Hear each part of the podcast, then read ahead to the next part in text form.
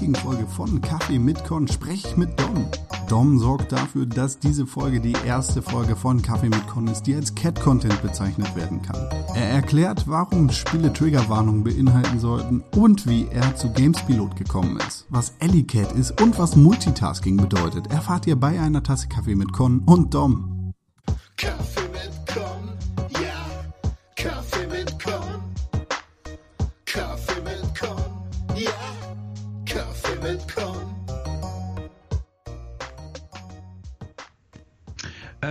Hi, ich bin äh, der Dom. Ähm, ich bin Redakteur bei Gamespilot und äh, mache noch so anderen Kram nebenbei, der mit Videospielen im weitesten und engsten Sinne zu tun haben. Und äh, du hast mich gefragt, hierher zu kommen. Und ähm, ich, ich, ich kann dir noch nicht so richtig abnehmen, warum, aber jetzt sitze ich hier und äh, bin eigentlich auch ganz froh, dass wir heute Abend ein bisschen miteinander reden. Ähm, ja, und hallo, na? Hi. Schön, äh, schön, dass du meiner Einladung nachgekommen bist. Ja, das ist ja keine gerne. Selbstverständlichkeit. Ich ziehe ja nicht äh, diesen, diesen Strom hinter mir her, dass man mir auf gar keinen Fall Nein sagen könnte. Du warst ja auch super flexibel. Ich habe dich ja noch angehauen, äh, ob wir schon früher und so reden können und das hat ja alles super gepasst. Das ist sehr schön. Ja, da bin ich auch sehr gerne flexibel. Das ist Weil schön. ist, ist immer spaßig. Ich muss hier gerade mal, äh, ich habe als Hintergrund in irgendeine Textseite offen und ich bin absolut unfähig, zwei Dinge auf einmal zu tun. Und ich fange, ich merke richtig, wie ich anfange, den Text zu lesen, obwohl ich dir eigentlich zuhören sollte. Deswegen, ich, ich, ich gehe jetzt in Google und, und google nach weiß und öffne ein Bild, das einfach nur weiß ist, weil mein Desktop ist auch so voll gemüllt. So, jetzt habe ich auf dem Desktop ein weißes Bild. So, Alles klar. Ja, ich habe ich hab bei mir hier ganz viele Pegel offen und, äh, furchtbar. Das ist kein Problem. Und neben mir steht auch noch der, das MacBook. Aber ich widme dir meine volle Aufmerksamkeit. schön. Soweit ich kann. Ähm, Dom, schön, dass du hier bist und schön, dass du zugesagt hast, wie gerade schon erwähnt. Du bist äh, bei Gamespilot Richtig. tätig. Das ist ja so eine Seite, die sich manchmal mit Videospielen beschäftigt. Ne? Manchmal. Ja, äh, tatsächlich machen wir das ganz schön oft. Äh, die Seite gibt's aber noch gar nicht so lang. Ähm, die gibt es, jetzt lass mich kurz nachdenken, seit letzt, also so seit dem Dreiviertel letzten Jahres so, also so Herbst letzten Jahres. Und ich bin Ende letzten Jahres im Dezember dazu gestoßen. Genau. Ah ja, cool. Ja. Äh, das ist, glaube ich, also ich, ich habe dich vorher das erste Mal kennengelernt. Da- wirst du dich vielleicht auch gar nicht mehr dran erinnern können, weil du im Stress warst und auf dem Weg zu einem Termin. Oh, oh. Äh, nee, ist gar kein Problem. Da warst du hier in Hamburg. Äh, und, und ich, ich war mit dem äh, Manu von Inside Moin unterwegs und äh, ja, du, du warst, glaube ich, auf dem Weg zu Life is Strange. Ach Mensch, ja klar, waren wir da in diesem Café noch? Warst du da auch mit dabei? G- Genau, wir waren in dem Café Oh, ganz kurz. oh, jetzt muss ich kurz nachdenken. Moment, das, das muss ich. äh, Kannst du, warte mal, ich glaube, ich erinnere mich auf jeden Fall, da jemandem die Hand gegeben zu haben. Ach, wie lustig. Ja, cool. Dann nochmal nachträglich Hallo. Jetzt weiß ich's. Hi. Ja. Äh, schön zu wissen, dass ich so eine bleibende, äh, so einen bleibenden Eindruck hinterlasse. Ey, das ist schon mehr als die meisten anderen Leute. Ich habe da, ich habe einfach kein gutes Gedächtnis für sowas. Das, das klappt Nein. nicht gut. Das ist natürlich gar kein Thema. Ähm, da warst du aber, glaube ich, noch gar nicht bei Gamespilot. Das war kurz bevor du gewechselt Genau, hast. ne? richtig. Da war ich äh, bei Gamona. Das war meine erste Festanstellung sozusagen im, im Videospielsektor. Und äh, da war ich noch ganz aufgeregt und, und bin bei den Events immer äh, total ja aufgeregt und kringelig gewesen. Und da, das war noch in der Zeit, genau. Äh, du sagst, das war deine erste Festanstellung in dem Games-Bereich. Was hast du vorher gemacht? Ähm, also wenn man quasi von da aus rückwärts geht, die, die Station davor, da war ich freier Autor und habe halt so dies und das gemacht. Da war ich für ja, verschiedene deutsche Spieleseiten, habe ich Texte geschrieben und ich habe auch die Edge mal ins Deutsche übersetzt äh, als Auftrag und so einen Kram gemacht. Und noch eine Stufe davor, was völlig anderes und dann auch wieder irgendwie nicht, äh, habe ich Kulturwissenschaften und Psychologie studiert. Also so Archäologie und Geschichte und so alte Sprachen, die heute keiner mehr spricht. Äh, sowas habe ich gemacht. Genau. Also, Krass. ja. Ein, äh, ein sehr gefühlter Lebenslauf. Ach ja, hast. gefüllt oder stressig, äh, wie man es sagen möchte. Ja, äh, stressig ist ja ne, in dem Bereich auf jeden Fall ganz gut, Ja. in den anderen nicht so sehr. Äh, ja, aber cool, dass, dass du es sozusagen geschafft hast, da in, in den Videospielbereich einzudringen. Ja, es, Ähm. es war aber gar nicht so schwer. Also da kann ich direkt mal sagen, äh, liebe Leute da draußen, die da zuhören und die da mit dem Gedanken spielen, in der Videospielbranche tätig zu sein. Ich weiß, dass man sich denkt, oh Gott, oh Gott, da komme ich niemals rein, das ist unmöglich und die, das ist doch der beste Job der Welt. Äh, es geht tatsächlich. Also ihr braucht eigentlich nur einen halbwegs guten Text und ein ganz klein bisschen Glück und dann geht das eigentlich ganz schön gut, so muss ich sagen.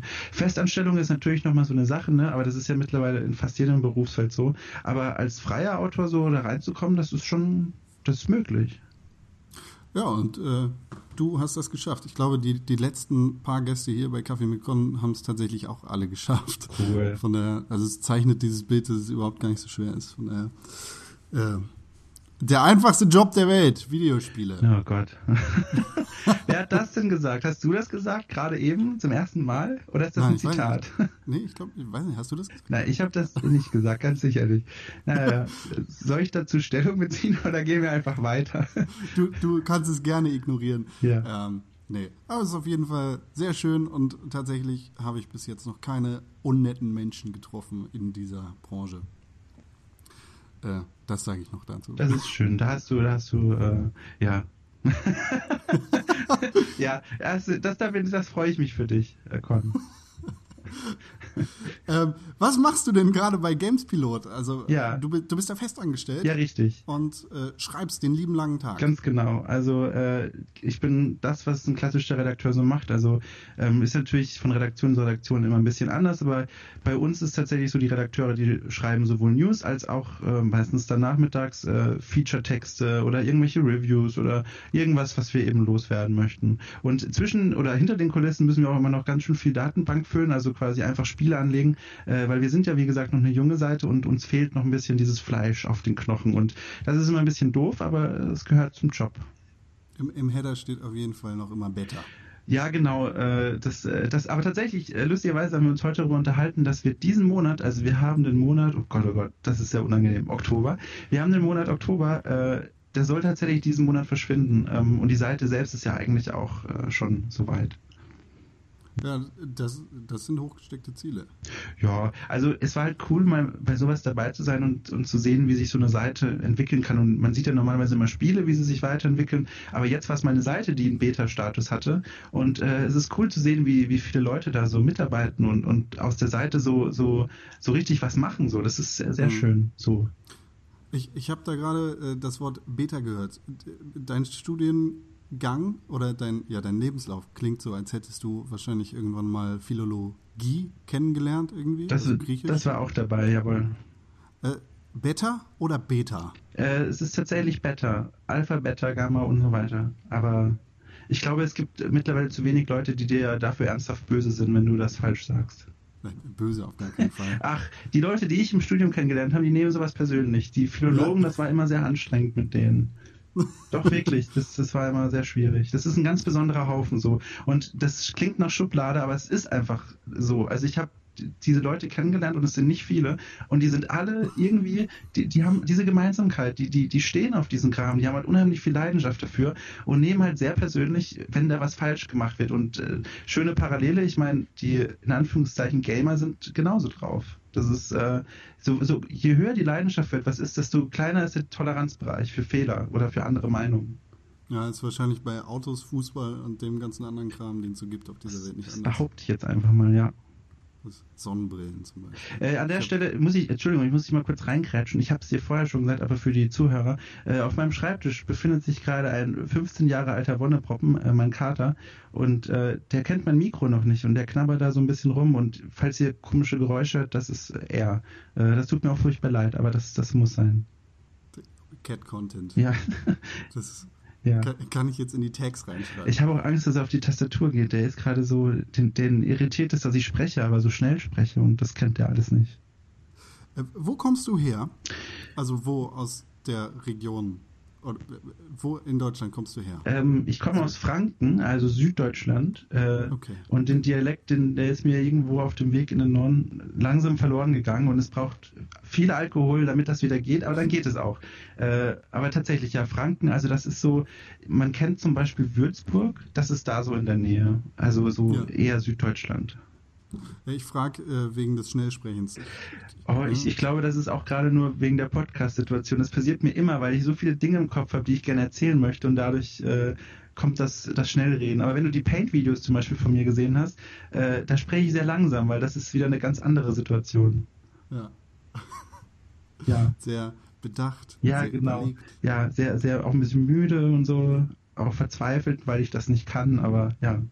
Ja, man sagt ja eher dem Norddeutschen nach, dass er schnell spricht, von daher. Ich hoffe, es ist nicht zu schnell. Wenn das ist, dann musst du, Nein, äh, überhaupt dann nicht. musst du mir ein geheimes Zeichen geben oder so. Nee, nee. Ja, ich, ich, ich schicke dir einen. Ich habe es auch gerade gemerkt. Ja, ja, ich habe ja gerade den weißen Bildschirm offen. Irgendwo sehe ich das schon. Ach je. Ja.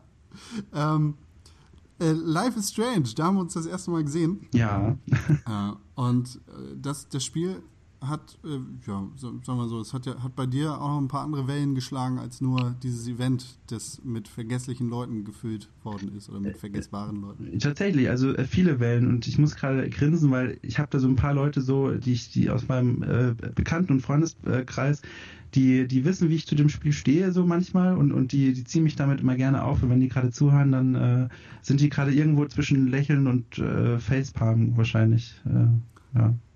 Wa- Was hältst du von Life is Strange? Oh je. Also, Ich weiß es aber. wie sage ich, äh, ich möchte das, also, oh Gott. Wie sage ich das denn jetzt? Ich will ja auch nicht unfair sein. Also ich, ich finde super großartig, äh, was die Entwickler für eine Idee hatten und dass sie so ein ungewohntes Setting äh, benutzen für ihre Geschichten. Aber ich finde auch, dass mit der Wahl des Settings und den Themen, die sie bearbeiten, gewisse Verantwortung äh, einherkommen, die sie in den meisten Fällen in meinen Augen einfach nicht wahrnehmen. Und das Ergebnis davon ist im besten Fall ein unbefriedigender Spielmoment oder eine unbefriedigende Episode oder im schlimmsten Fall werden da einfach Leute von dem Spiel ausgeschlossen oder halt noch schlimmer persönlich angegriffen. Und das Problem sehen viele nicht, aber ich sehe das und das stört mich sehr. Und ich weiß mittlerweile gar nicht mehr, ob mich mehr stört, dass das Spiel so ist oder dass die Leute äh, so, so resistent gegenüber dieser Meinung sind. Also ich erwarte gar nicht, dass man meine Meinung ist, um Gottes Willen, aber dass man sich öffnet für diese Meinung, dass man zuhört, das, äh, das, das fällt vielen sehr schwer und das ist schade. Das ist irgendwie so ein äh, Phänomen, das ich bei Pseudo-Intellektuellen beziehungsweise bei Intellektuellen in Anführungszeichen in letzter Zeit sehr, sehr häufig erlebe. Dass, dass Kennst du die das? eigene Meinung quasi sehr hochgestellt wird. Aber du kennst das nicht von, von oh, oh, jetzt muss ich kurz aufpassen, Cooper, also die Akata legt sich gerade so, oh je, je. Ähm, aber du kennst das nicht von, äh, von, von einfach Spielern quasi, die ganz normal auf Facebook oder wo bei, bei irgendwelchen Posts kommentieren? Ähm, es, also die, die letzten paar Jahre waren im Videospielbereich ja relativ äh, problematisch, was das Thema eine eigene Meinung haben beziehungsweise eine vernünftige Diskussion führen angeht. Mhm. Und da habe ich irgendwie sehr oft ausgeschaltet äh, und, und irgendwie die Augen verschlossen davor, äh, willentlich die Augen verschlossen davor, was in Kommentarspalten abgeht. Aber ja, doch, klar, auch, auch da. Ja, und also muss ich auch sagen, ich krieg's halt eben mit durch, durch meinen Berufsalltag, weil wir halt auch die Reaktion auf Facebook und so weiter mitbekommen. Und du kannst eigentlich immer sagen, es gibt ja immer diese allgemeine Meinung so oder dieses Bild von einem Spiel, das die meisten teilen. Und sobald du dagegen sprichst, kriegst du halt unheimliches Gegenfeedback, aber nicht im Sinne von, äh, das ist irgendwie interessant oder da hören wir mal zu oder so oder eine andere neutrale Reaktion, sondern es ist direkt so eine so eine Feindseligkeit. So diese Meinung ist dann eine Bedrohung und die Leute reagieren richtig persönlich und und, und aggressiv und das finde ich das finde ich schlimm. Ja. Äh, So in der Art läuft äh, die neue Fernsehsendung von Pixelbook tatsächlich ab. Ach, wirklich? ja, wir, wir ähm, suchen das Spiel des Monats und äh, jeder vertritt sozusagen ein Spiel, das in dem Monat rausgekommen ist und alle anderen Spiele sind in dem Moment kacke, Mhm. weil nur das eigene Spiel sollte natürlich gewinnen. Und von daher äh, finden da Schreiduelle statt und es ist, es ist quasi eine YouTube-Kommentarsektion, die da Ihr, ihr, ihr cosplayt quasi verbal die Kommentarbereiche. Genau. Schön. Vielleicht ein bisschen reflektierter. Kann man sich das schon anschauen irgendwo? Ich habe ja gar keine Ahnung. Das würde ich mir gerne mal angucken, glaube ich. Ja, das, das kannst du dir angucken. Uh. Äh, jeden ersten Samstag auf äh, Tide. Äh, ich glaube, den Sonntag drauf bei Rocket Beans und dann natürlich bei YouTube. Cool. Guck mal, da hast, konntest du direkt äh, Werbung für eine coole Sache machen. Genau. Schön. Wenn, äh, ja, Yes. Habe ich dir extra in meiner Sendung Zeit reingeräumt. Ach, es tut mir leid. Es ist auch gerade schwierig. Der, der, ja, bitte, aber ja, halt dich kurz. Nee, dieser, dieser, dieser Kater, der ist gerade ein bisschen, der hat meinen Arm gerade sehr gerne. So, ja, ich bin wieder hier. Hi. Gar kein Problem. Du solltest die Katze nicht vernachlässigen. Ja, Die ist Ach ja. wichtiger als jede Aufnahme. Ja. Ähm, ja, tatsächlich ist deine Meinung zu Life is Strange ähnlich wie meine, nur ein bisschen reflektierter. Ich, ähm, ich, ich glaube, ich habe es so formuliert, dass mir diese Fake-Kinder und Jugendlichen mit ihren aufgesetzten jugendlichen Meinungen und ihr, ihren, ihren blasierten jugendlichen Problemen total auf den Sack gehen. Ja. Ja, es ist halt schwierig, ne? Also andererseits, es wird dann argumentiert, das sind eben Teenager und das sind eben Schubladencharaktere, weil Teenager sind nun mal Klischees in vielen Fällen, Mhm. weil die eben versuchen, sich irgendwo einzugliedern. Wir alle waren ja mal Teenager und kennen das, aber, aber mir kommt das nicht so vor, als wäre das Absicht. Mir kommt das so vor, als, als ich, ich, ich weiß nicht, wo ich es gelesen habe, äh, bei in welchem, es war ein internationaler Text, ein englischer, ähm, da hat jemand oder eine Autorin hat da geschrieben, dass es, dass ihr das Spiel so vorkommt, wie wenn ihr Vater versuchen würde, sich vorzustellen, wie es damals für die Tochter in der Schule war. Und ich finde, das trifft es sehr gut. Also da ist irgendwo noch mal ein Filter dazwischen und äh, das merkt man. Es klingt so, äh, ich, ich glaube, hat Cara Allison nicht so einen Text geschrieben? Ja, das könnte sein. Ich, ich glaube, ich, es kann sein. Ich bin mir nicht sicher, aber ich glaube, du, du hast recht, ja. Ja. Ich will, Äh, aber, ja. Ja, wie dem auch sei, Life is Strange, das ist ein, ein Spiel, das spaltet die Meinung, Ja. die, die Köpfe. Es spaltet Köpfe. Oh Gott, oh Gott, da ist gerade Cooper mit dem Kopf am Mikro. Ich hoffe, das hat man nicht zu sehr gehört. Oh Gott, Nein. oh Gott. Gar kein Thema. Okay. Ich, ich glaube, wenn du es nicht gesagt hättest, dann würde man es Oh nein. nicht bemerken. Mein Fehler. Äh, ja, Life is Strange. Du äh, hast vor kurzem tatsächlich zu dem Spiel aber auch noch was geschrieben, äh, was sehr ja. interessant ist. Ja, ähm, jetzt, wo, wo fange ich denn da an? Und Äh, zwar zum, zum Thema äh, Triggerwarnung oder Triggerwarnung. Richtig. Ähm, äh, zur Vorgeschichte, also ähm, alle Leute, die Life is Strange schon nicht gespielt haben, ich spoiler jetzt leider, anders geht es nicht, eine Szene aus der zweiten Episode. Ähm, das tut mir furchtbar leid, aber zum Glück ist das Spiel so inkonsequent, dass ihr in der dritten Episode davon eh nichts mehr merkt. Oh, Burn. Nein. ähm, aber also es war gar nicht so schlecht, muss ich sagen. Nein. Ähm, also der Burn, nicht die Szene. Ähm, es ging quasi darum, dass in der Szene, achso, ab jetzt Spoiler, äh, so. Ähm, es ging quasi darum, dass Kate, also eine Freundin von der Protagonisten, äh, Protagonistin, die wird als, als depressiv vorgestellt und wurde auch von der Entwicklung so gezeichnet, ähm, die steigt irgendwann mal aufs Dach äh, quasi und, und droht, sich selbst umzubringen und, und will es eigentlich auch tun. Und ihr oder ihr als Spieler müsst dann eben versuchen, sie davon zu überzeugen, nicht zu springen. Und das funktioniert eben über ein kurzes Gespräch, wo ihr vorher gesammelte Hinweise richtig einsetzen müsst und an richtigen Stellen die richtigen Dinge sagen müsst. Ähm, einer Freundin von mir, die hat das Spiel gespielt, ähm, der ist es nicht gelungen, die, die, die Freundin zu retten, also die Kate zu retten. Und Kate hat sich dann eben vom Dach gestürzt und sich umgebracht. Und ähm, das Problem war daran nicht nur die Szene selbst, sondern auch, dass die Freundin von mir, die das gespielt hat, selber suizidgefährdet ist und durch diese Szene getriggert wurde und quasi dadurch selbst auch nochmal so eine Art Schub äh, Suizidalität bekommen hat und tatsächlich dann auch versucht hat, sich selbst umzubringen. Ähm, das klingt jetzt für die Leute, die sich damit noch nicht beschäftigt haben, sehr befremdlich, aber es ist tatsächlich eine Reaktion, die man nur selten vermeiden kann. Also Triggerwarnungen, das sind, also Trigger, das sind tatsächlich Reaktionen oder Reize, auf die das Hirn reagiert und dagegen kann man bewusst erstmal nichts machen. Das sind einfach ganz typische Schemata, die passieren, wenn man den richtigen Reiz oder beziehungsweise den falschen Reiz äh, sieht oder wahrnimmt. Und ähm, diese Erfahrung brachte mich dann dazu, darüber nachzudenken, kann man Spieler nicht irgendwie davor warnen? Also bei Spielen, die solche Szenen haben, kann man nicht irgendwie den Spielern, die anfällig sind, die Chance geben, vorher sich zu wappnen und dann eben nicht fast schon ihr eigenes Leben aufs Spiel zu setzen, wenn das Spiel die falschen Szenen falsch präsentiert oder oder sehr sehr ja oder oder ohne Vorbereitung zeigt. Und ähm, da habe ich dann mich für einen Text hingesetzt, der eben genau diese Frage diskutieren sollte. Macht das Sinn, Triggerwarnung, oder macht das keinen Sinn? Da habe ich dann mit Nina Freeman gesprochen, das ist eine bekannte Entwicklerin. Ich habe mit dem Psychologen gesprochen, ich habe Umfragen gemacht und äh, habe dann meine Ergebnisse versammelt. Und der Text wurde sehr viel gelesen, das hat mich sehr gefreut. Und viele Leute waren auch sehr interessiert an dem Thema, weil es so bisher noch nicht in der vor allem deutschen Spielebranche besprochen wurde.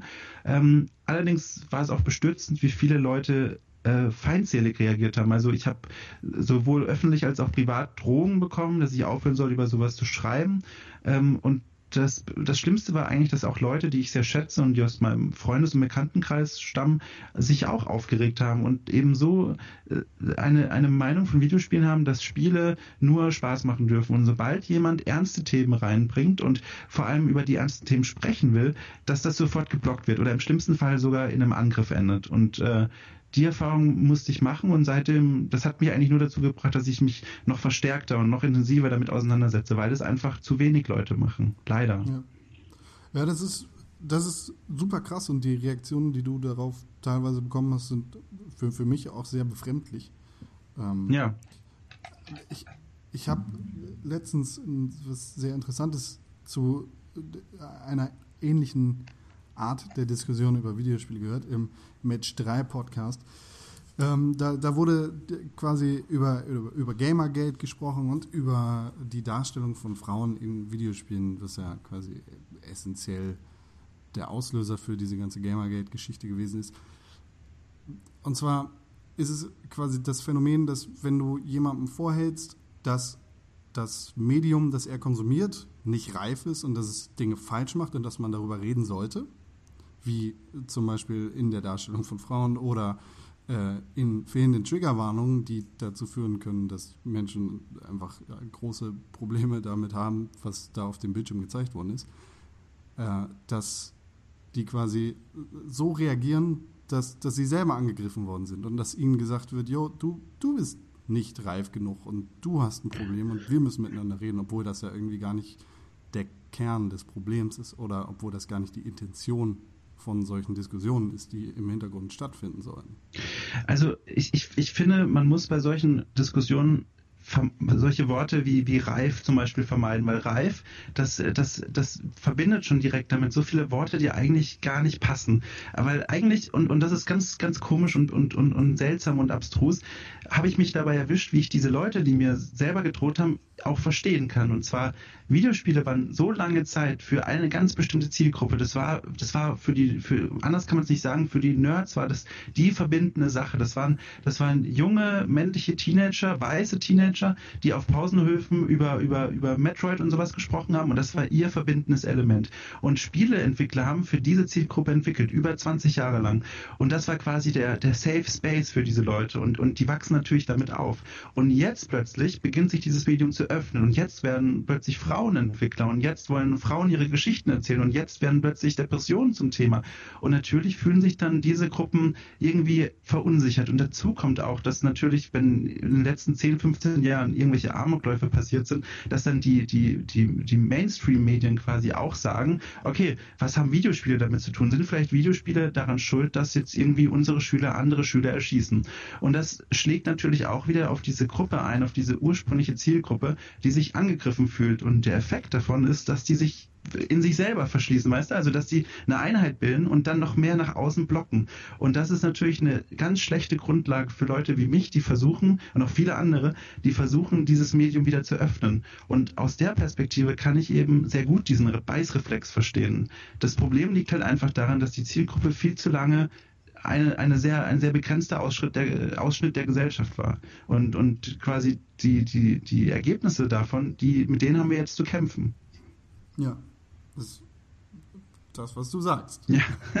ja, also im Grunde darf ich mich gar nicht beschweren über die heftigen Reaktionen. Wenn man darüber nachdenkt, ist es eigentlich eine, eine gewisse Logik. So. Und ich muss tatsächlich auch sagen, die, die heftigsten Angriffe kamen auch genau aus diesem Milieu, genau von dieser Zielgruppe. Und ja. Ja, beschweren darfst du dich doch schon darüber. Ja, mein Gott, das bringt ja nichts. Also ich, ich versuche dann lieber irgendwie die Diskussion anzufangen, aber in den meisten Fällen ist dann da auch gar kein Interesse da. Aber ja. naja. Äh, wie dem auch sei, äh, hin zu schöneren Themen. Du warst wahrscheinlich auch mal ein junger weißer Teenager, der auf dem Pausenhof gestanden hat und über Spiele geredet hat. Das war die Katze. Äh, das war meine Wasserflasche, weil ich motorisch unfähig bin und nicht kann, meine Wasserflasche unter der Mikrofonspindel durchzuschieben. Es tut mir so furchtbar leid. Du bist, du bist multitasking unfähig und motorisch auch noch. Ja, und trotzdem 25, ich weiß nicht, oh Gott, ich bin nicht 26 oder 25. Also äh, ich bin äh, und habe es trotzdem bis ins mindestens 25. Lebensalter geschafft. 16. 16 ja, 12. ja. Äh, ja, als du zwölf warst, standst du wahrscheinlich auch auf dem Pausenhof und hast mit den Klassenkameraden über Videospiele geredet, oder? Äh, ich glaube, als ich zwölf war, da waren vor allem, äh, also es gab nicht viele Leute in, äh, zu der Zeit, die auch viele Videospiele gespielt haben. Da waren tatsächlich so Klatschkarten, kennt man das noch? Also so, so, so Bildchen, die man aus Kaugummipackungen hatte und um die hat man gewettspielt äh, quasi. Äh, so Aufkleber. Oder? Ja, genau. Und da gab es so ein Spiel, dass man mit der Handfläche draufschlagen muss und wenn die sich umdrehen, darf man sie behalten. Äh, das haben wir gemacht und wir haben äh, Matsch geworfen. So. Also das, äh, so Videospiele waren immer, waren immer so schon was Besonderes. So, ich hatte auch von meinen Eltern, die da recht konservativ waren, hatte ich auch geregelte Computerspielzeiten. Also ich durfte lange, lange Zeit unter der Woche gar, kein, gar keine Computerspiele spielen und nur am Wochenende und dann auch nur zu geregelten Zeiten. Also äh, ja, das war, das war sehr restriktiv. Okay. Also hast du in, in deiner Kindheit gar nicht so viele Spiele gespielt oder? Also äh, ich hatte das Glück, dass, dass mein Vater sehr, sehr Videospielbegeistert war und ähm, der hat mir immer sehr viel gezeigt und da habe ich über durch ihn quasi, er hat mich dann quasi gegen den Willen meiner Mutter immer vor den PC gesetzt und gesagt, jetzt guck mal hier, das ist Monkey Island, das ist Alley Cat, das ist Tetris und so, schau dir das mal an. Und äh, so bin ich dann doch, habe ich dann ziemlich viel mitbekommen. Und irgendwann war natürlich der erste Gameboy da, als er äh, veröffentlicht wurde. Und äh, dann hatte ich die Möglichkeit, auch heimlich unter der Bettdecke zu spielen mit einer Taschenlampe im Mund, weil die doofen Dinger hatten damals ja keine Bildschirmbeleuchtung, da musste man selber anleuchten. Das heißt, äh, der, der Gameboy war deine erste eigene Konsole? Boah, nee, ich glaube tatsächlich, die, das, das Super Nintendo war meine erste eigene Konsole, wo ich wirklich selber ähm, äh, Spiele dafür gekauft habe auf dem Flohmarkt. Krass. Ja. Genau. Weißt du noch, was dein, dein allererstes Spiel war, das du durchgespielt hast? Oh, dass ich durchgespielt habe. Durchspielen. Jetzt auch mit Tetris, ne? Mit den Raketen und den Zwiebeltürmen also, und der Musik. Du, du bestehst auf, auf Durchspielen oder ist der, die Betonung mehr als auf erstes Videospiel? Na, sagen wir mal erstes Video. Also das ist lustig, da habe ich nämlich gestern drüber geschrieben. Das ist tatsächlich Alley Cat. Ähm, das ist das erste Spiel, da konnte ich glaube ich noch nicht mal richtig laufen, als ich das gesehen habe. Und das hat sich so krass eingebrannt. Äh, das ist eigentlich nur eine Katze, die über den Zaun hüpft und verschiedene Minispiele macht. Das wurde, das kam 1987 oder so raus und ich habe es irgendwann Anfang der 90er gespielt und da war ich noch ein ganz kleiner Knopf. Da, guck mal, da sieht man mal, wie aktuell das ist, äh, beziehungsweise wie viel du am Tag überhaupt machst. Du sagst, du hast es gestern geschrieben? Äh, ja, tatsächlich. Heute Abend sind äh, dazwischen schon fünf neue Artikel auf eurer Seite erschienen. Äh, ja, aber die, also, aber die stammen ja nicht alle von mir. Also, äh, beziehungsweise doch die News natürlich, aber äh, ich habe heute. Guck, ich gucke auf deinem Schreiberlinksprofil. Ja, also da sind, da sind natürlich kleinere Beiträge dabei, weil das sind die News, aber äh, ich habe tatsächlich heute noch einen anderen Artikel geschrieben über, äh, äh über The Beginner's Guide und äh, dass ich mir mehr solcher Spiele für die Zukunft wünsche und warum überhaupt. Ähm, schönes Thema übrigens. Ähm, ja, fandst du Beginners Guide besser als, oder natürlich auch doof, die zu vergleichen, aber ich meine, es liegt in der Natur, wenn sie beide vom gleichen Entwickler kommen. Ähm, fandst du The Beginner's Guide oder äh, Dings besser? du meinst Stanley Parable? Genau. Genau, gut. Das, ja, äh, so klar. Das ist, ähm, das ist eine lustige Sache. Ähm, ich habe, also Beginners Guide fand ich grandios. Es hat mich äh, sowohl begeistert als auch frustriert und ich, ich also ich habe auch, kann man alles nachlesen, äh, Hashtag Werbung. Ähm, ich habe, ich war wirklich sehr mitgenommen von dem Spiel und bei Stanley Parable, da ist mir was passiert. Ähm, ich habe das Spiel tatsächlich bis heute noch kein einziges Mal selber gespielt und das liegt Nein. daran, pass auf, das liegt daran, ähm, als das rauskam, bis ich gecheckt habe, dass das, dass das spielenswert ist und äh, bis, ich das, bis das bei mir ankam, hat die ganze Welt schon drüber geredet. Und ich habe also natürlich schon völlig mitbekommen, um was es in dem Spiel geht, was die ganzen Überraschungen sind, was die Kniffe sind. Und damit habe ich quasi dieses Erlebnis als, als aus der Betrachterrolle mitbekommen und äh, war viel mehr Zeuge der Begeisterung und Skepsis der anderen, als dass ich das selber gespielt habe. Und ähm, das Ding ist, ähm, ich, ich, also ich weiß, dass es mir gefallen wird, aber ich vertraue ganz auf mein schlechtes äh, Kurzzeitgedächtnis und warte so lange, bis ich einen Großteil wieder vergessen habe, um es dann selber zu spielen. Das ist der Plan. aber ähm, natürlich habe ich mitbekommen, was das Spiel ist und wie es funktioniert und es ist halt auch super grandios. Es ist halt, das ist super. Das ist genau sowas, was ich mir mehr wünsche. So dieses Spiel mit dem Spieler selbst. Das, das darauf stehe ich total. Ja. Ja, das ist super. Das mag ja. ich. Gut, dann, Hauptsache du spielst es noch, weil das Spiel ist tatsächlich sehr spielend. Ja, ich weiß und ich hoffe, ich vergesse bis dahin noch ein paar Dinge. Bestimmt. Ja, so gut kennst du mich jetzt auch schon. So, ja. Zur Not gehst du einfach äh, ein bisschen mehr in den Süden in deinem Kopf ja, mit dem Alkohol. Und dann, Ach so, äh, so sagt man das, in den Süden gehen. Nee, aber du, du sagtest vorhin, wenn der Alkohol in dir drin ist, dann kommst Ah, du oh, sehr klug, ja. Nach einem Arbeitstag verstehe ich das nicht mehr. Aber, aber gut, äh, ich, ich appreciate das nächsten, am nächsten Morgen dann. Also, Ähm, und außer Alley Cat, das Ja. ist übrigens ein Spiel, von dem ich noch nie was gehört habe. ja. Ähm, was, was, was waren so deine, deine ersten großen Spiele? Tetris, Monkey Island, klar, die hat dein, dein Vater dir gezeigt. Ja. Also ähm, Day of the Tentacle, Day, Tag des Tentakels, ich bin mir immer noch nicht ganz sicher, wie man es ausspricht. Ähm, das ist auch eines der, der prägendsten Spiele gewesen, die ich in meiner Kindheit gespielt habe. Ähm, und, und das war eigentlich so ein krasses äh, Erlebnis für mich. Ähm, das war, glaube ich, auch eines der ersten Spiele, das ich durchgespielt habe als, als Kind. Dagegen kann ganz lange nichts anstinken. Also es fällt mir schwer, jetzt nochmal ein Spiel so spontan zu nennen, das mich ähnlich beeindruckt hat wie, wie Day of the Tentacle. Auch bis, bis heute nicht. Also das trage ich tatsächlich noch sehr gerne bis heute mit mir rum. Also klar, da ist mittlerweile viel Nostalgie dabei und auch die ganzen Sachen, die da drumherum passiert sind so. Ähm, aber, aber das ist tatsächlich so, so für mich eigentlich das perfekte Adventure-Spiel gewesen und bis heute auch. Okay. Und es ist völlig lame, weil so viele Leute das sagen und es ist mir auch bewusst, aber, aber es ist leider so. Es ist halt einfach ein verdammt gutes Spiel. S- Äh, Soll ich dich kurz in Ruhe lassen? Brauchst du, brauchst du ein bisschen Abstand? du wirkst so verstört gerade. So, so, äh, äh, mh, nee. Ähm, ich, Zack McCracken. Oh ja, stimmt. Das, ich, das war auch besser. gut. Das war auch gut.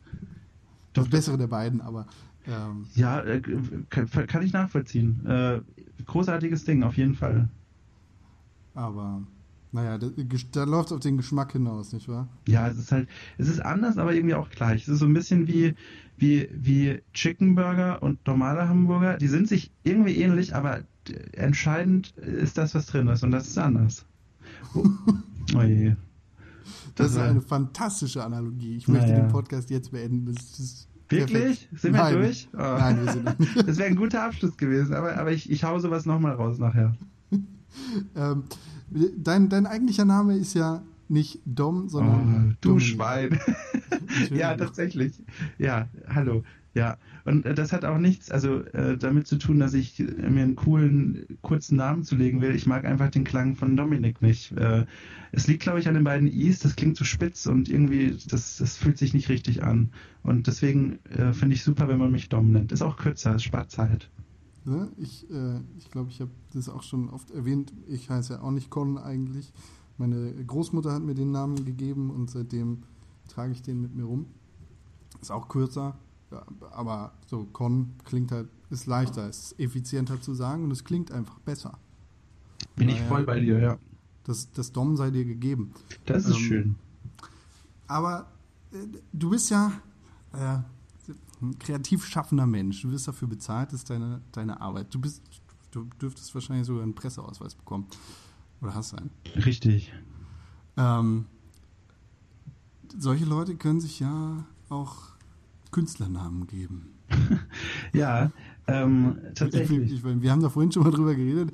Ähm, du, du hast da noch nicht so richtig drüber nachgedacht, dir Dom in den Personalausweis schreiben zu lassen, oder? Auch, also Dom ist ja eigentlich nur, nur, nur persönlicher Vorzug und, und, und so ein bisschen, äh, weiß ich nicht, Boniertheit, ich weiß nicht, das ist ja eigentlich nur mein eigener Fehler, das doof zu finden. Das ist schon okay so. Aber Künstlernamen generell, also wir haben vorhin darüber gesprochen, dass es auch möglich ist, Twitter-Handles als Künstlernamen anzugeben, äh, mit der richtigen Begründung eben.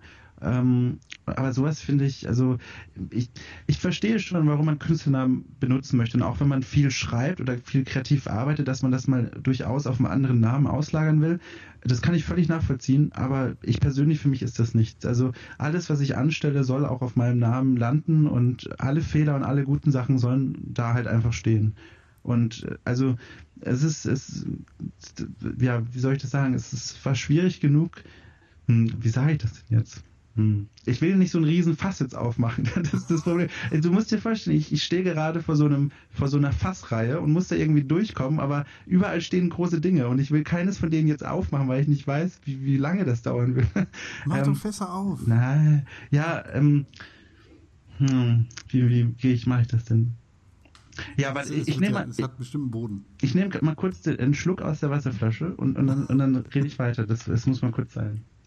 Also meine Frage läuft darauf hinaus, äh, ob du dir oder ob du quasi so einen, so einen Gamer-Namen hast wie Hacker 6XY3.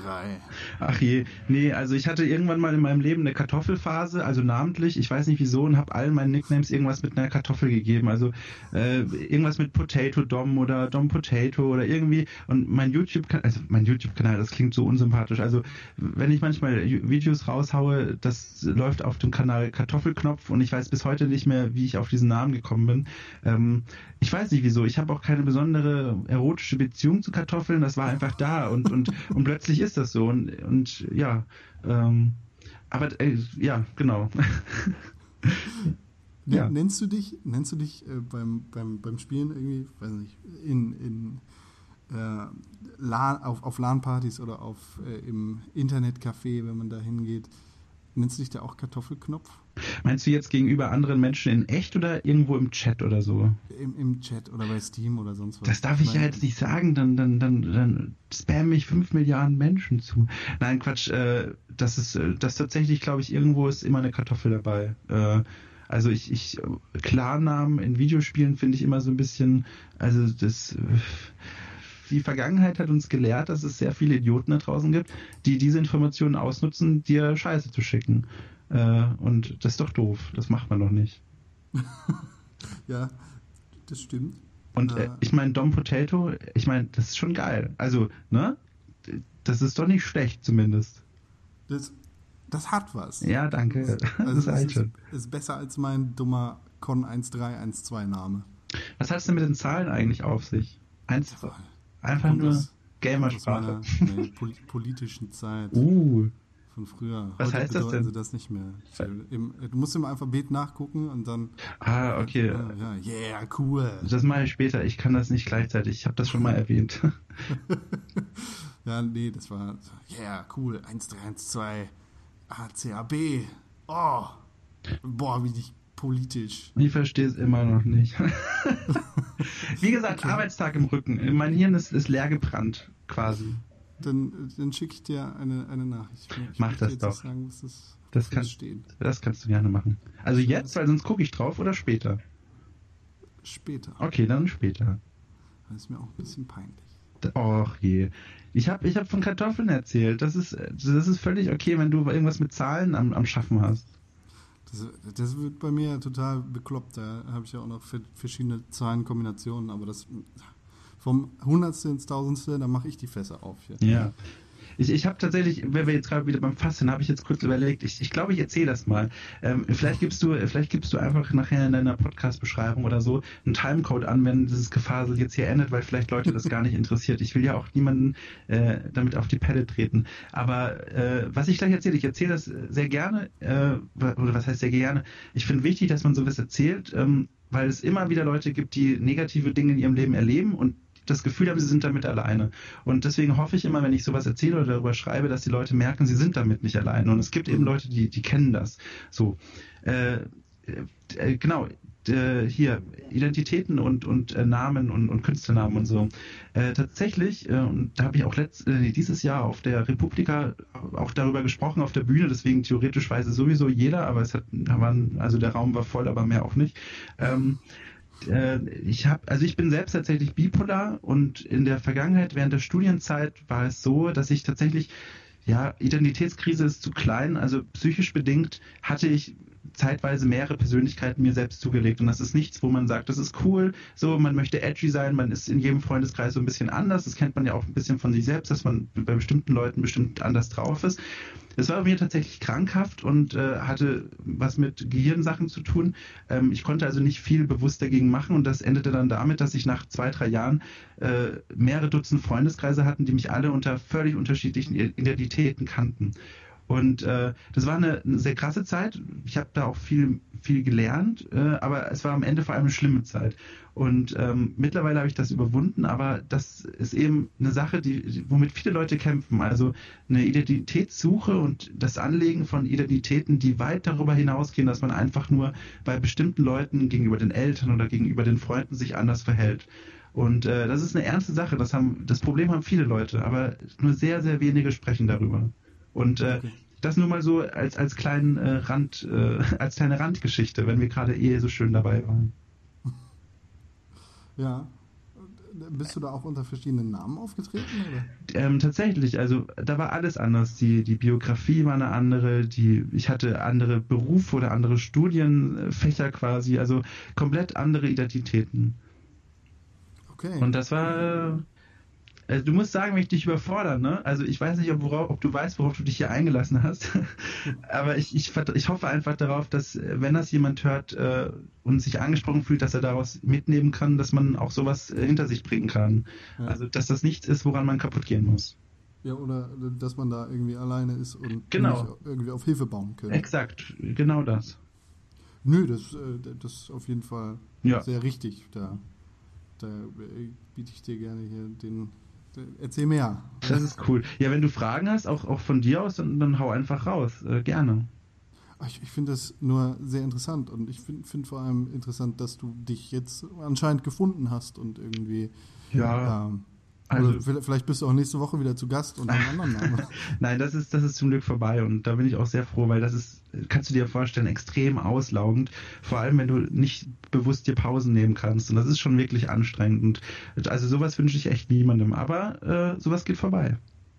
Ähm, um, um da jetzt irgendwie die Brücke zu Videospielen zu schlagen, ist, ist das für dich irgendwie ein, ein Weg, so, sowas auszuleben oder war das für dich ein Weg, sowas auszuleben? Weil in Videospielen übernimmst du ja eigentlich immer eine Rolle von wem anders.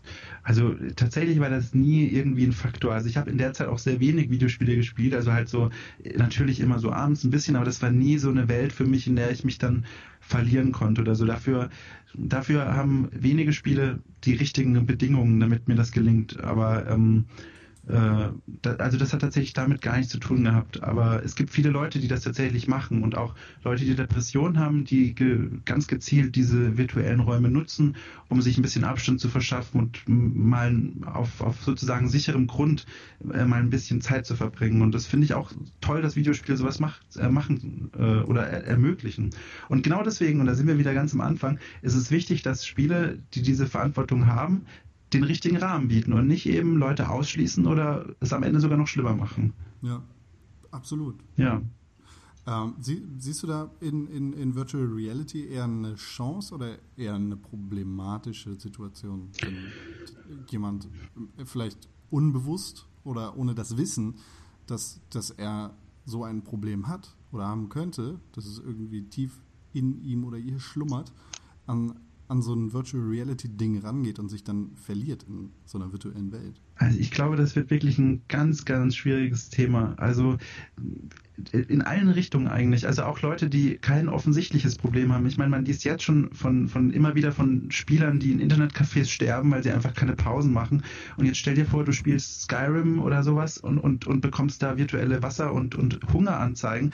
Und ich glaube, dass sich der Körper darauf einstellt und du Hungergefühle einfach unterdrückst und dass das dass das im schlimmsten Fall ganz, ganz schlimme Folgen nach sich ziehen wird. Und, und ich, ich habe so ein bisschen Angst davor, weil jetzt schon scheitert das Medium darin, irgendwie Möglichkeiten zu finden, auf seine eigenen Spiele aufzupassen. Und momentan ist das so eine, so ein bisschen so eine, so eine, so eine Fisherman's Friend Mentalität vielleicht. Also so irgendwie, wenn du, wenn es zu stark ist, bist du zu schwach quasi. Also Leute, die, die das nicht können, die werden halt einfach aussortiert und können nicht mehr mitmachen, aber auf dem harten Weg. Also die leiden dann darunter und und wenn das in Virtual Reality passiert, wo alles nochmal viel realistischer und viel direkter da ist, ich glaube, das wird, das, das kann durchaus ziemlich furchtbar werden. Also ich, ich sehe natürlich auch die Chancen und die vielen Möglichkeiten, aber ich glaube nicht, dass, dass vor allem die kommerziell großen Big Player wirklich das, das volle Potenzial von diesem neuen Spielraum ausnutzen werden. Ich glaube, es wird viel more of the same geben, nur eben jetzt mit dem Versprechen, dass alles noch realistischer wird. Mhm. Und ich, ich, ich glaube, ja, also da wird viel schlimmer, schlimmer Kram passieren. Also jetzt allein schon, ich habe mich letztes Mal im Rahmen für einen Artikel damit beschäftigt, was es jetzt schon an, an Vergewaltigungsmods zum Beispiel für Skyrim gibt, was es da für unglaublich riesige Archiv- von Datenbanken gibt und wie oft die runtergeladen werden. Und stell dir das mal in Virtual Reality vor, das wird es mit Sicherheit geben was, was das mit Menschen anrichtet. Und das Schlimmste ist, wir wissen es nicht. Wir, wir müssen es erst learning by doing, by doing quasi. Wir müssen es herausfinden. Und ich glaube, das wird, das wird eine sehr schwierige Zeit. Und, und ich, und ich, ich, ich sehe da auch ein bisschen die Aufgabe bei meinen Kollegen, bei allen Spielemagazinen, dass die eben so ein bisschen ihren, ihre Reichweite dazu nutzen, davor zu warnen und, und darauf und, und Hinweise zu geben und Spiele auch auf diese Aspekte hin zu testen und vorzustellen. Ja, ich meine, da, da gibt es ja nicht, nicht nur Mods, die zu solchen äh, Sachen angelegt sind, sondern tatsächlich Spiele, die um solche Konzepte Ja, genau, das ja. Ich aber eigentlich also die ich nicht, nicht, gerne nennen möchte, um den nicht irgendwie noch ein Publikum zu bieten. Ja, muss ja nicht, aber, aber ich meine, jeder weiß, also ne, es war, ist ja klar, was wir ja, sagen wollen. Genau, aber, aber da, da, hast du auf jeden Fall recht und ähm, ich ich habe, wie, wie, du schon sagst, so die ähm, Verantwortung der Videospielentwickler und der Publisher ist, ist da sehr, sehr groß und da muss auf jeden Fall aufgepasst werden, dass da nicht sehr viel schief geht. Ja, aber ich, ich will ja auch nicht meckern und so, aber also ich, ich freue mich ja schon drauf, aber ich habe einfach schon so viele Erfahrungen gemacht, die, die mir nahelegen, dass, dass, dass es auch Probleme geben wird und, und ja, genau. Da habe ich tatsächlich heute einen sehr interessanten Artikel über Virtual Reality und Pornos gelesen. Oh ja. Äh, die Pornoindustrie ist ja, der geht es ja nicht so gut wegen dieser ganzen Umsonstseiten und so. Mhm. Oh, Virtual Reality ist für, für die so ein großes, ist so eine große, große Aussicht. Das war ja auch in ähm, Silicon Valley, der, der Fernsehsendung, das ist ja auch in einer Folge thematisiert, dass Virtual Reality so das, das große Fluchtloch für die Pornoindustrie sein wird. Mhm. Und äh, in dem Zuge sind natürlich auch äh, Psychologen zu Wort gekommen und Sexualforscher, die sagen, okay, Pornos, die, die geben uns die schnelle Befriedigung, äh, weil du halt den Endorphinausschuss kriegst, wenn, mhm. wenn du dich da äh, selbst befriedigst. Ähm, und dementsprechend ist es halt so suchtgefährlich, wenn du dann auch noch in so einem virtuellen Raum bist und dich, dich quasi selber so erfahren kannst, ja. dann ist das noch viel gefährlicher. Und da ist die Parallele zu Videospielen ja gar nicht so weit hergeholt, weil Videospiele auch dafür sorgen, dass du Endorphine ausschüttest und dich besser fühlst und die Suchtgefahr quasi gesteigert wird. Ja, also wie gesagt, es ist unheimlich eine spannende Zeit, aber auch eine Zeit jetzt, die kommen wird mit, mit vielen Herausforderungen und Problemen. Also mittlerweile hört man ja schon nicht gerne, also viele Leute lassen sich ja nicht gerne sagen, dass Videospiele einen direkten oder indirekten Einfluss auf einen haben. Ähm, aber mit Virtual Reality wird das eben viel, viel erfahrbarer und viel, viel näher, weil dann wirklich der ganze Körper aktiv mit dran beteiligt ist. Und spätestens dann wird man sich eben fragen müssen, okay, was machen Videospiele mit einem, worauf müssen Entwickler achten? Und ich glaube, also ich schätze oder ich habe das Gefühl, dass die Industrie und auch die Spieler dafür einfach nicht bereit sind. Ich glaube, dass, dass ganz viele im, im schlimmsten Fall im wörtlichen Sinne über viele Leichen gegangen werden müssen, bis sich die richtigen Maßstäbe und Richtlinien gefunden haben. Und, und das ist, das wird schwierig. Das wird sehr schwierig. Äh, bleibt natürlich abzuwarten, wie, wie schlimm das wird, wie, wie, wie positiv das Ganze irgendwie ja. Auswirkungen haben wird und was, was da passieren wird. Aber äh, man sollte auf jeden Fall darauf achten, da hast du recht. Ja. Äh, positivere Sachen rund um Virtual Reality. Hast du schon äh, einen Computer zusammengestellt, der mit Virtual Reality kann? Und du wirst natürlich wegen deiner redaktionellen Tätigkeit wahrscheinlich am Anfang schon in den VR-Markt einsteigen, oder? Also wahrscheinlich ja, ähm, lässt sich ja nicht vermeiden. Ähm, aber ich persönlich glaube ich, ich habe mir jetzt von einem, von einem Jahr habe ich mir einen PC zusammengebastelt. Also der wird wahrscheinlich schon jetzt hoffnungslos, hoffnungslos veraltet sein. Ähm, ich muss auch zugeben, mit so technischem Kram kenne ich mich überhaupt nicht aus und ich gehe dann einfach hin und, und, und sage dann wie so ein Zwölfjähriger, ich möchte gerne, dass Spiel XY darauf toll läuft und dann bauen die mir was. Ähm, und, und da werde ich wahrscheinlich nochmal irgendwas mir holen müssen. Aber ähm, ich will auf jeden Fall von Anfang an äh, möglichst dabei sein und habe auch auf der Gamescom mir schon mal ein paar Sachen angeguckt. Ähm, und ich bin gespannt. Ich bin sehr gespannt. Es wird eine sehr spannende Zeit. Ich habe ja. schon mit meiner äh, Freundin abgemacht, dass was im Grundriss Kinderzimmer heißt, wird bei uns in Zukunft Virtual Reality Zimmer heißen. Ja, man kann es ja verbinden vielleicht irgendwie. Weiß ja nicht. Hoffentlich noch nicht so früh, aber vielleicht irgendwann, ja. Ja, dann, ja. Dann wächst das Kind halt da auf, In, braucht dann auch gar nichts anderes. Vielleicht gibt es ja auch für Kinder dann Brillen, die sich dann, oh, das wäre ganz schlimm. Nein, nein, wir, wir driften schon wieder ab ins Schlimme. Ich will das gar nicht, aber, aber ja. Äh, äh, du hast vorhin erwähnt, dass es für dich relativ, oder was heißt schwer, aber dass, es, dass du nicht unbedingt der Typ bist, der sich in Spielen verlieren kann. Och, doch, aber ähm, es, es, sind, also zu dem Zeitpunkt, ähm, als ich, als, als das eben alles passiert ist, da war ich noch, da war ich eben viel so in dieser AAA Spielelandschaft unterwegs. Also das, was man so typischerweise im Regal sieht und was man so mitbekommt von Zeitschriften, da war ich ja auch beruflich noch nicht tätig in dem Feld. Aber mittlerweile, was ich, äh, also ich habe, ich orientiere mich auch möglichst viele so in diesen Indie-Kram-Bereich und was es da für Sachen gibt, äh, die füllen eigentlich ein ganz gutes Loch, was bisher offen war. Und ähm, da finde ich durchaus Dinge, die mich echt äh, ganz schön mitnehmen und auch, und auch fesseln. So. Also mittlerweile ist dieser, dieser Wunsch auch befriedigt.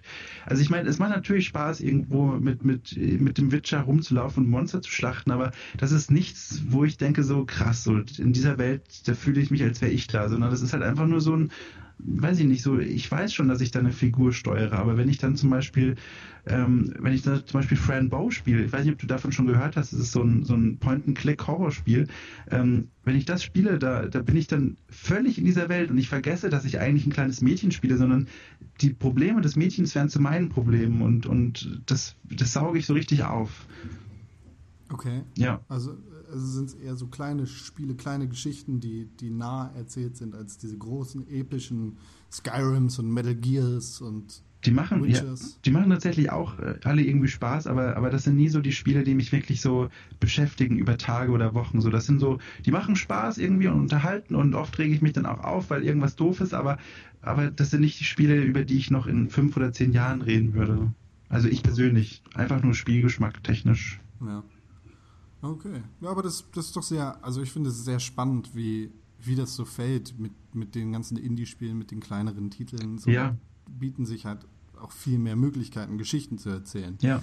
Die eben nicht Soldier Dude 6 kämpft gegen die Alien-Invasion. Ja, ich, so ein Kram ist halt. Aber äh, gleichzeitig, wir haben heute lustigerweise im, im Redaktionschat, eigentlich als wir arbeiten sollten, haben wir plötzlich im Team angefangen darüber zu diskutieren, wo so, wo so die Grenzen sind zwischen Indie und AAA und, und was so unsere Aufgabe da eigentlich ist. Und es bringt halt auch nichts, sich dann davon abzu, irgendwie, also davon so angewidert wegzuschauen, vor allem als Redakteur, sondern man muss dann eben darüber schreiben, was einen nervt, man muss dann darüber reden, was nicht gut ist in diesen Spielen und was man anders machen muss, eben damit es besser wird, damit ich in, in zehn Jahren nicht mehr sagen muss, ja, aber ich habe ja die Indie-Spiele für gute Sachen, sondern dass ich sagen kann, ich habe auch die Indie-Spiele, weißt du, was ich meine? Also, dass man, dass man einfach durch viel Arbeit und, und viel immer wieder pieken und nerven die Entwickler und auch die, die Spieler darauf hinweist, dass es nicht wehtun würde, wenn man auch anderen Spielern erlauben würde, die bisher ausgeschlossen sind, an diesen Spielen teilzunehmen.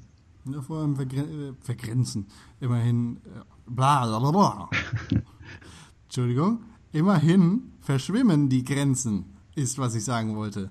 Ähm, ja, auch viel, viel mehr von Tag zu Tag, so Ja. habe ich das Gefühl, zwischen Indie und AAA. Und Also es ist auf jeden Fall, ich man spürt deutlich eine Entwicklung, aber es ist, es stört viele Leute und, und es nervt viele Leute, aber gerade jetzt finde ich, das ist so eine Umbruchphase und da muss man eben besonders so darauf achten, dass man auch wirklich aktiv darüber nachdenkt und immer reflektiert ist und immer für die Leute, die es interessiert, die richtigen Anlaufflächen bietet, um sich mit dem Thema auseinanderzusetzen. Ich meine, es ist völlig okay, wenn, wenn, wenn irgend, wenn Spieler XY Witcher spielt und sich nicht daran stört, dass es keine, keine Schwarzen oder so im Spiel gibt. Das ist äh, völlig okay. Aber es ist nicht okay, wenn dieser Spieler dann in Kommentarbereiche geht und sagt, nein, dieses Spiel ist perfekt so, ich will nicht, dass andere Gruppen da reinkommen. Das ist, das ist nicht richtig. Das, das schreckt andere Spieler ab und das ist auch nicht, das ist auch nicht im Entscheidungsbereich des Spielers. Weißt du, was ich meine? Das ist, das ist, ich will niemandem die Spiele kaputt machen, aber ich will, dass sich die Spiele öffnen für andere Spieler, die bisher nicht Zugang dazu haben. Und gerade ist es so eine Phase, wo eben viele Spieler, die die die Zielgruppe sind, Angst davor haben, dass wir, die Redakteure, die rumnerven, äh, ihre Spiele kaputt machen wollen. Und irgendwann aber hoffentlich haben diese Leute verstanden, dass wir nichts kaputt machen, sondern einfach nur die Tür noch ein Stückchen weiter aufmachen. ja, So. dem, kann ich kaum etwas hinzufügen, außer dass vielleicht mehr Frauen als Männer Videospiele spielen. Ja. Äh, und das ich, ich habe irgendwo mal das Argument gelesen, äh, das äh, zu Witcher 3 passt. Ähm, dass es, es, sollten keine schwarzen Menschen rumlaufen in Witcher 3, weil das Spiel angesiedelt ist in einer äh, fiktiven polnischen ja, Welt. Das ist halt auch Blödsinn, ja, halt, Was für ein Quatsch. Der Witcher läuft da rum und zündet irgendwelche Sachen an. Also. Ja, es ist, ne? das ist, ja. Weiter hergeholt ist es nicht irgendwie schwarzen Magier oder was weiß ich was reinzusetzen. Ja, es ist halt, wenn du sowas hörst, musst du halt eigentlich schon darüber schreiben und halt ganz sachlich und, und nicht persönlich werden ähm, und erklären, warum das Blödsinn ist, damit die Leute, die bereit sind für sowas, dann auch merken, okay, weißt du, dass sie verstehen, das ist Blödsinn, was die Entwickler sagen und das ist Blödsinn, was, was die PR sagt oder so. Und, und nicht sagen, ey, ihr seid doof, das gehört so, sondern dass man einfach sagt, okay, die sagen das und das und das ist einfach, wenn man logisch darüber nachdenkt, Blödsinn. So, das ist unsere Aufgabe, also meiner Meinung nach. Genau. Da, äh, ich, so, das äh, muss dein Schlusswort sein. Oh. Äh, so gerne ich noch mit dir äh, weiterreden würde, aber das, das ist einfach zu, zu passend, um da nicht irgendwie den Schlussstrich zu ziehen. Du hast einfach keinen Bock mehr, gib's doch zu. Nein, überhaupt nicht, wirklich. nein, nein, ist schon okay. Ich habe auch keine Lust mehr. nein, Quatsch, alles super. Nee, nee, ich verstehe schon, ich kenne das ja. Nein, ich würde wirklich gerne noch weiter mit dir reden. Ja, ja. Vielleicht, ich drücke jetzt nur auf den Aufnahmeknopf und dann rede ich gleich noch weiter mit dir. Okay. Aber dumm, äh, bevor du äh, dich hier auflegen lässt, ja. wo kann man dich im Internet finden und wie kann man deine Texte lesen? Ach so, ja, ähm, also natürlich Gamespilot, da, da passiert der meiste Kram, den ich so habe. Ähm, ja, gamespilot.de. Ähm, äh, übrigens empfehle ich, äh, ich will jetzt nicht zu viel Werbung machen, aber ich, ich mag die Texte wirklich. Was meine Kollegen machen, ist auch immer sehr gut. Äh, das gefällt mir sehr. ja, und Twitter gibt's mich auch. Da heiße ich nichts mit Kartoffel, da heiße ich random, aber mit einer 3 statt äh, aber, ne? Und auf YouTube. Ah, ah, und, ah, ah ich kapier's! Ja, schön, jetzt hast du es auch verstanden. da war ich mal sehr klug tatsächlich. Äh, ich habe mich gerade die ganze Zeit gefragt, wofür steht was? Nee, das, das ist so komische, ja, ist auch, auch falsch. Eigentlich müsste dann vier sein, aber die vier, das war schon weg und dann habe ich die drei genommen. Ja, äh, ja und, und tatsächlich, das, das würde ich mal auch ans Herz legen, so ein bisschen, so ganz, ganz, ganz schüchtern. Äh, auf YouTube, wie gesagt, äh, in letzter Zeit zeichne ich da so ein bisschen als Ausgleich zum, zum Redaktionsalltag äh, Paint-Bilder und, und spreche dazu. Und das gefällt Leuten und das, das freut mich sehr. Und da findet ihr mich unter dem Namen äh, Kartoffelknopf. Äh, das bin ich da. Ähm, ja, das war das. Aber es fühlt sich immer so schlecht an, sowas zu werben. Aber vielleicht interessiert es ja jemanden. Da solltest du dich nicht schlecht fühlen. Ähm, Dom, ich danke dir für ja, deine Zeit. Gerne. Und äh, für das nette Gespräch. Es hat mir sehr viel Spaß gemacht. Dito. Und äh, ja, deshalb sage ich jetzt auch Danke. Ja, äh, auch danke fürs Zuhören an alle da draußen. Und beim äh, irgendwann beim nächsten Mal äh, fasse ich mich auch kürzer, versprochen.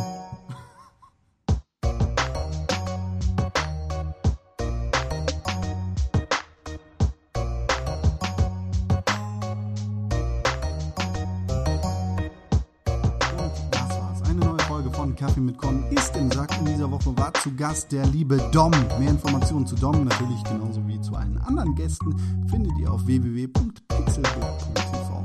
Bei uns findet ihr Informationen zu dem Twitter-Account von Dom, zu seinem YouTube-Kanal, zu seinem Autorenprofil bei Gamespilot und zu seiner privaten Internetseite. Da solltet ihr auf jeden Fall vorbeischauen. Folgt dem guten Mann unter R3N Dom auf Twitter und, und, und, schaut vorbei, guckt euch seine Videos an, das ist alles sehr unterhaltsam. Wenn ihr noch mehr zu Videospielen sucht, dann solltet ihr auf jeden Fall auch auf Pixelbook TV vorbeischauen, denn wir haben News, Videos, Podcasts, Artikel und vieles, vieles mehr rund ums Thema Videospiele.